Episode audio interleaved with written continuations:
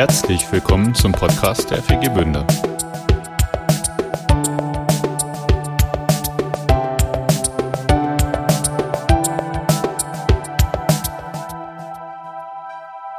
Einen wunderschönen guten Morgen. Also, ich möchte ganz herzlich unsere Ehrengäste heute begrüßen. Sigrid und Egon aus Österreich, aus Kärnten.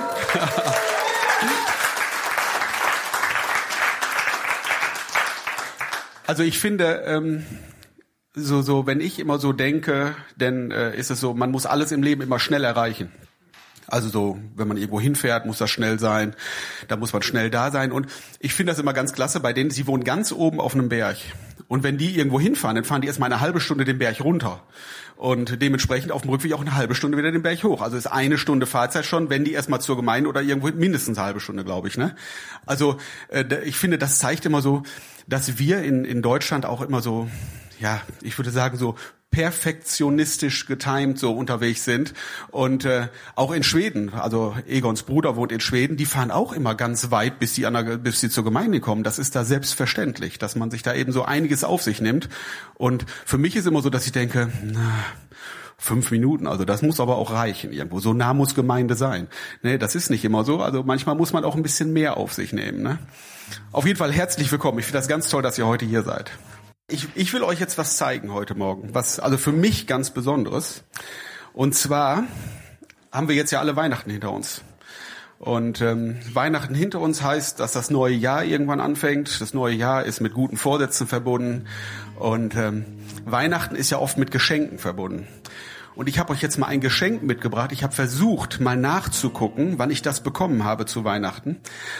Aber ähm, ich hatte meine Eltern noch gefragt, die konnten es mir nicht ganz genau sagen. Vom Herstellungsdatum habe ich geguckt, das muss 1976 gewesen sein. Also schon bisschen, oder sogar 1975.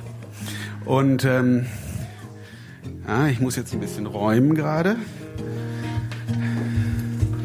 So.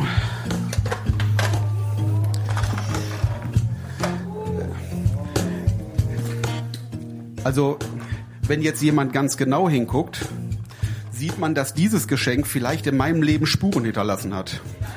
Also mit solch einem Gespann waren wir schon mehrmals mit den Kindern im Urlaub, wo ein Dachzelt auf so einem Geländeanhänger montiert ist und der Wagen vor der. Also dieses mit dem Rad, das fand ich damals schon so cool. Warum habe ich jetzt auch so ein Rad auf der Motorhaube?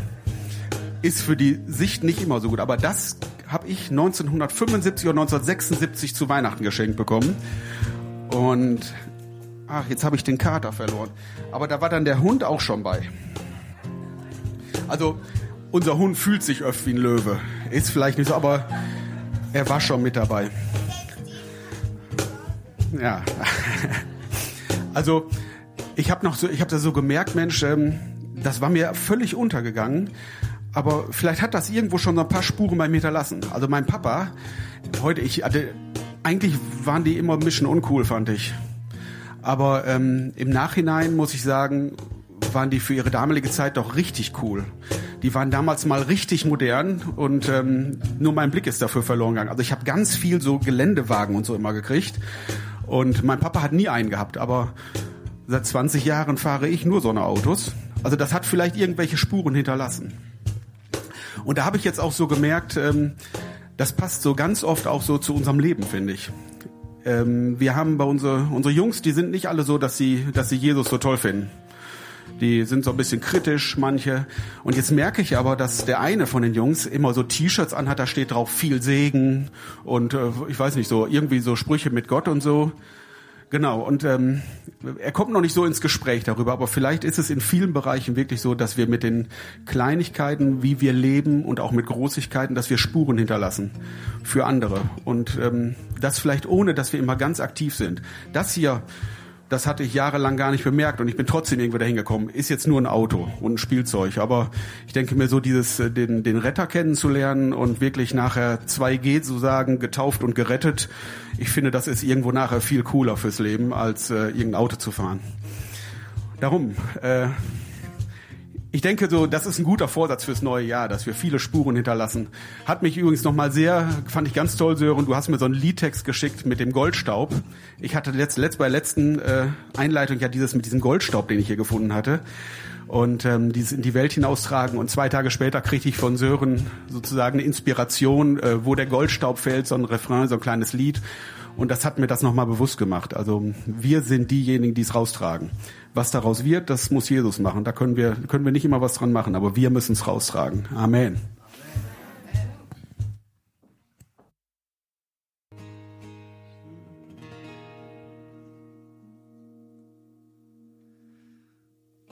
Jesus, das ist so gut. Und ich danke dir auch ähm, für diese Perspektive, die du immer wieder in mein Leben reinbringst. Nicht nur einfach morgens ins Auto zu setzen, ähm, um zur, Auto zu, äh, zur Arbeit zu fahren oder Dinge zu erledigen, sondern morgens aus der Tür zu gehen mit der Herzenshaltung, dass ich auf Entdeckerreise bin und dass du äh, mich aussendest, die Dinge in meinem Leben wirklich zu entdecken, die Dinge, die du schenkst und gibst. Egal ob ich drei bin, acht, 15, 35 oder 82. Du sendest uns wirklich aus als Entdecker und als äh, deine Kinder und als Boten. Und dafür danke ich dir von ganzem Herzen. Amen.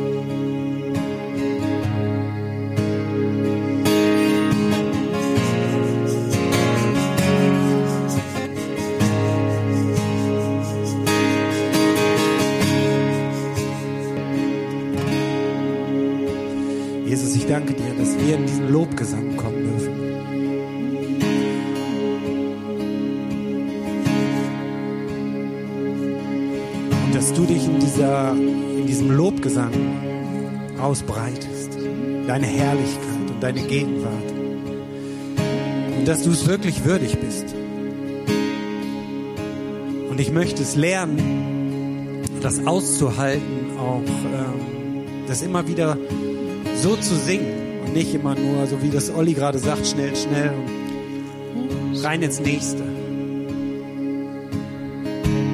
Wirklich es auszuhalten, um dir die Ehre zu geben. Weil es so ist. Würdig bist nur du, Jesus.